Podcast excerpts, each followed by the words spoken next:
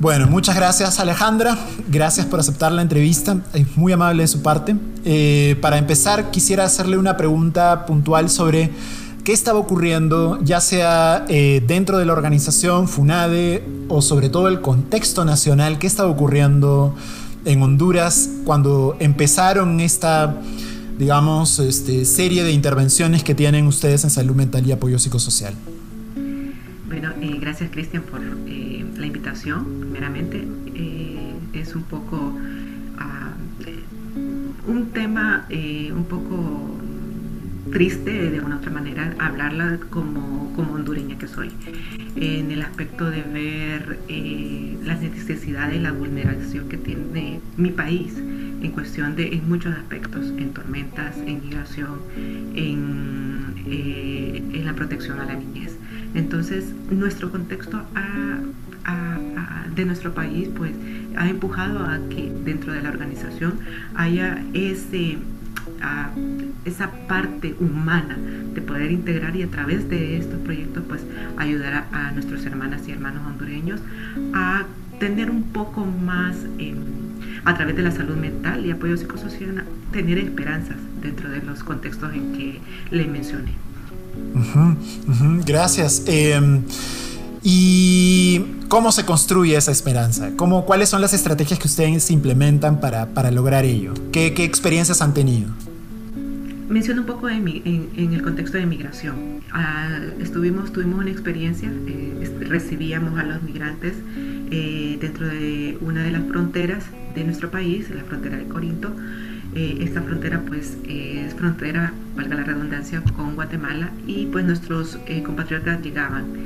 Em, primeramente llegaban a horas 11 de la noche, 12 de la noche, un, un, horario que no había nada, que no había nadie que nos recibía y que eh, al ver nuestra disponibilidad de poder recibir a nuestros compatriotas en estos, eh, en estos puntos fronterizos, pues, mm, ¿qué es lo que sucedía? ¿Qué es lo que pasaba? Eh, venían desorientados, eh, algunos desconocían que era una frontera, que estaban en, en, suelo hondureño y era pues comenzar desde cero, desde esa esperanza en cuestión de guiarles y decirles, no, este es Honduras, pero de aquí tú te puedes trasladar a tu, a tu lugar de origen.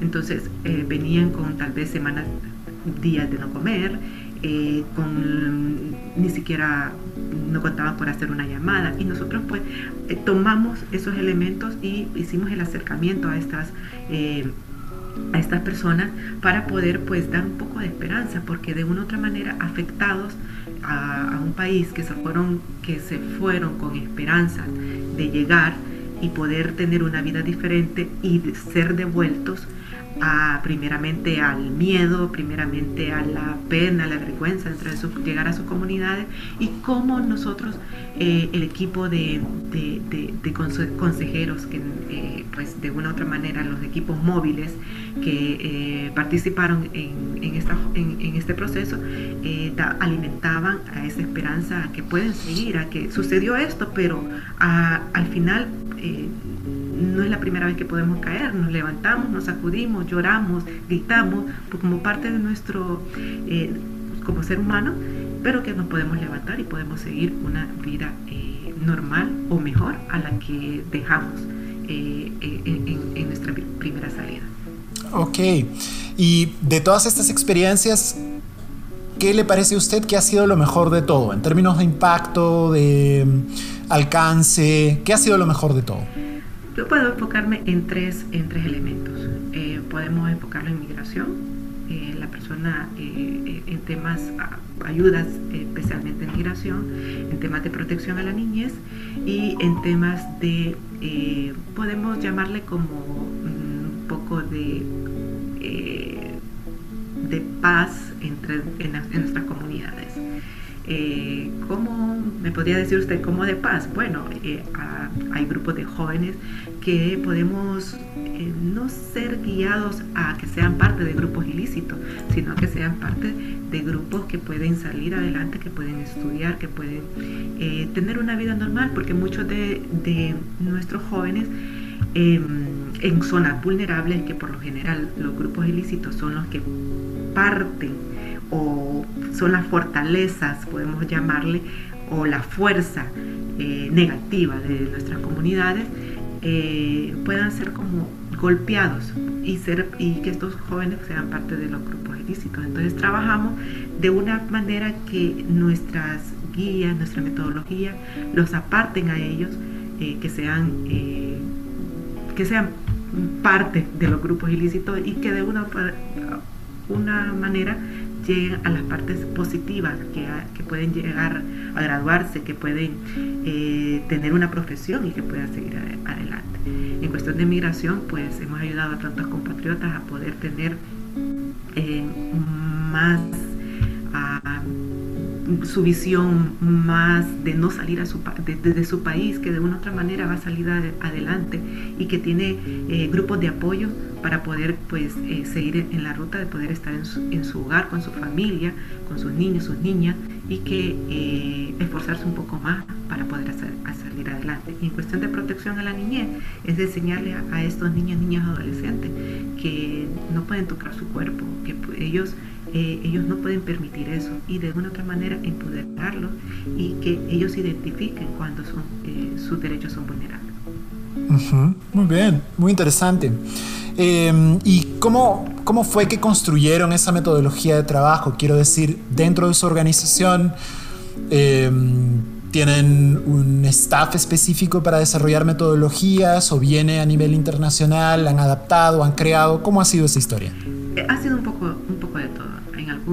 casos hemos adaptado metodologías, eh, de una u otra manera miramos nuestros contextos y en otros casos pues eh, creamos nuestras metodologías. En este momento, pues en, en, el proyecto que estamos trabajando eh, de SMAT, de Salud Mental y Apoyo Psicosocial, nosotros creamos nuestras metodologías, y, pero adaptamos dentro de otros, eh, no le puedo decir que el 100% es de FUNADE, sino eh, ciertas metodologías que han surgido de, de, otras organizaciones y que de una u otra manera los adaptamos a nuestros contextos. Em, y de todas las actividades que me ha contado hasta ahora y las metodologías que han implementado y tal, ¿cuál considera usted que es como la más potente? La que tiene de repente más potencial de escalabilidad, no, no sé. Es una pregunta complicada.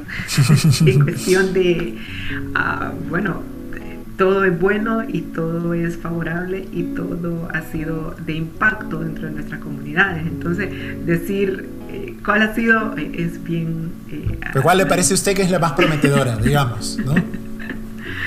bueno, yo me enfoco en dos. Me enfoco en protección a la niñez. Es necesario cuántos niños y niñas nacen cada año en nuestro país.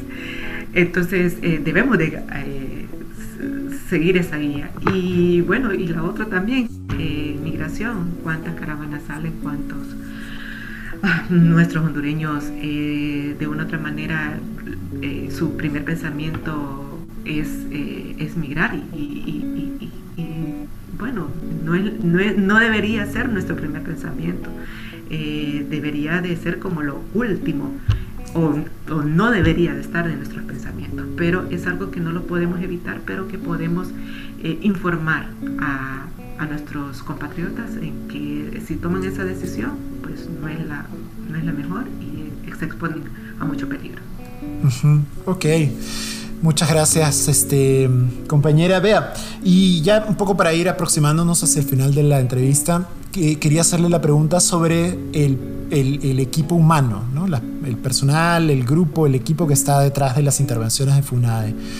Eh, háblenos un poco de, de cuántas personas son, un poco sus perfiles. Sobre todo nos interesa conocer cómo hacen para sostener el trabajo, ¿no? Porque trabajar en salud mental, en contextos humanitarios, en respuesta a emergencias, sabemos que es un poco complicado a veces, ¿no? Entonces, ¿cómo hacen para sostener a ese equipo? En contextos además donde hay mucha violencia y tal, ¿no? Eh, esta pregunta me, me gusta mucho y me llena porque no vemos solo la parte a lo que vamos a dar, sino también los que estamos al frente. Ah, el equipo en este momento somos 35 personas. Eh, de estas 35 personas, en su mayoría eh, son de profesión psicólogos y que también dentro de tenemos profesionales de trabajadores sociales, pedagogos que de alguna otra manera pues su carga emocional es bastante fuerte dado lo que están dentro de las comunidades y toda esa carga pues eh, también los carga a ellos. Eh, ¿Qué hacemos? Bueno, nuestras intervenciones es de, de, martes a viernes. Eh, el viernes tratamos que el equipo esté un poco fuera antes de las 3 mm, de la tarde, 3, porque de 3 y media a 5, que es nuestra jornada, una jornada normal, tratamos de que el día viernes a esa hora, de 3, y media a 5, pues hacer un poco más de convivencia entre nosotros. Eh, tenemos torneos de fútbol en nuestro predio dentro de FUNAD es un poco grande, entonces cuenta con un área verde que podemos ahí eh, de una u otra manera pues eh, sacar esas, esas energías negativas, esas cargas emocionales y hacerlo pues a través de... Hemos tenido también eh, tardes de karaoke, hemos, han salido muy buenos cantantes, ah, impresionantes. la vez pasada yo les decía, bueno, eh, el que no le funcione como psicólogo, bueno, ya sabe, eh, una guitarra y un, bohemio total. tratamos de también hacer un poco de sinergia entre todos, eh, hablar, platicar. a veces nos cargan los, la problemática de la niñez. hemos encontrado pues jóvenes violentados que de una u otra manera identificamos a tal vez a un primo, un sobrino, un hijo y pues eh, estas tardes de los viernes pues ha sido pues, muy satisfactorias para todos. Eh, también hemos tenido como tardes de relajación, música, eh, recostarnos, dormir 10 minutos, 15 minutos, despejarlo un poco y luego pues como todo pues realizar, regresar a la realidad y pues esto nos ha funcionado, el equipo está muy, muy contento, el, equipo muy comprometido en lo que hace, muy satisfecho también, en mucha comunicación y sobre todo eh, muy humano. Entonces eso creo que para, para FUNADE eh, esa es una ganancia que el equipo en este momento no, no bueno, no comparo con otros, eh, otros equipos, pero el equipo en este momento está muy comprometido y pues eso hace que sea pues más humano el acercamiento a nuestros en nuestras comunidades y pues ese acercamiento hace que eh, seamos más seamos aceptados y, trabajemos eh, de la mano con las comunidades. Muy bien Alejandra. Eh, y para terminar, los retos. ¿Cuáles son los principales retos que usted identifica para FUNADE misma como organización, pero también los retos de, vamos a decir, la arquitectura humanitaria, ¿no? la red de organizaciones que conforman la red humanitaria, para implementar acciones de salud mental y apoyo psicosocial en contextos de emergencia. ¿Dónde están los retos principales y cuáles podrían ser las pistas un poco para abordar? No le pido que lo resuelva, ¿no? Pero algunas pistas desde FUNADE. Bueno, eh, yo recuerdo eh, el primer eh, proyecto enfocado a salud mental, fue Brindando Esperanza el, año pasado, un proyecto que realmente primeramente impactó mi vida en cuestión de muchas cosas que uno dice, bueno, esto ya debería de, existir o ya deberían de hacerlo pero que ya en la, tal vez en papel hay mucho, pero en la realidad era como darle forma. Eh, FUNADE pues eh, empezó a darle forma, ok, eh, estábamos, estábamos esperanza y, comenzamos con ello, empezamos a abrir un camino para la organización en, estos temas y de repente vimos que eran, eran más grandes.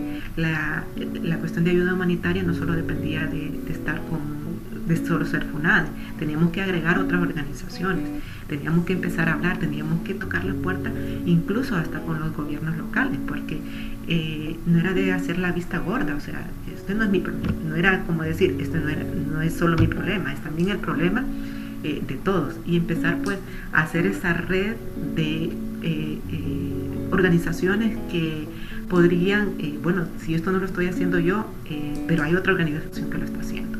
Me gustó la dinámica que se hizo en ese momento en cuestión de migración a través del proyecto Brindando Esperanza y empezamos pues eh, a hacer eh, esas redes eh, de organizaciones. Luego nos bajamos un poco más en cuestión de las comunidades, porque también llegaba esta persona y llegaba a su comunidad y bueno, y ahora ¿quién, quién va a dar como un seguimiento y empezar también a identificar a esos líderes, líderes que podrían hacer pues, también ese papel. Y como organización, pues ver, ok, aquí hay una problemática, entonces eh, de una manera a darles también esa, ese aprendizaje para que pudieran apoyar dentro de las comunidades. Eh, creo que eh, en temas de, eso hablando en temas de migración, en temas de protección, pues también estamos aprendiendo. Y este es pues un buen ejemplo de poder decir, bueno, lo hicimos, si lo hicimos con migración, bueno, podemos hacerlo con protección. Eh, hemos también acercando, nos hemos acercado a otras organizaciones eh, que también nos están, eh, están pues apoyándonos en este aprendizaje de protección y que hemos visto que la mejor manera es hacerlo en conjunto. A veces si hablamos por indicadores o objetivos, que a veces de una manera son diferentes, pero en una manera nos unimos y nos juntamos en, cierto momento para poder hacer pues ese red de apoyo más extensa y más grande y más fortalecida para eh, poder demostrarnos dentro de las comunidades. O sea, el trabajo comunitario por un lado y la organización, articulación con otras organizaciones, de la mano. De la mano. Creo que eso eh, eh, para las comunidades también no debe ser como llegar y solo decir vamos a implementar o, el trabajo lo vamos a hacer nosotros. No, es que también lo vamos a hacer de la mano porque al final ellos, eh, ellos deben de entender y deben de comprender y deben de saber que se va la organización, pero quienes quedan, quienes quedan empoderados son ellos, y quienes tienen que darle seguimiento es ellos.